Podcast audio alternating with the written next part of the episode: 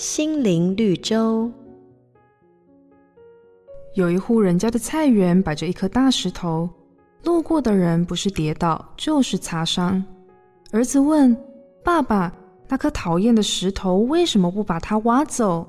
爸爸说：“那颗石头啊，从你爷爷时代就一直在那了，体积那么大，不知道要挖到什么时候，小心一点就好了。”媳妇听了，心里很不是滋味，因为大石头常让她跌倒受伤。一天早上，媳妇决定带着锄头和水桶来到大石头旁，准备花一天的时间把它移走。没想到几分钟就把石头挖了起来。原来石头并没有想象的那么大，都是被巨大的外表蒙骗了。生活中很多事情，因为害怕、恐惧，总是没有行动。时间一久，就越来越不敢尝试。上帝透过圣经一再告诉我们：你们当刚强壮胆，不要害怕。只要你愿意凭着信心踏出去的时候，就开始不难了。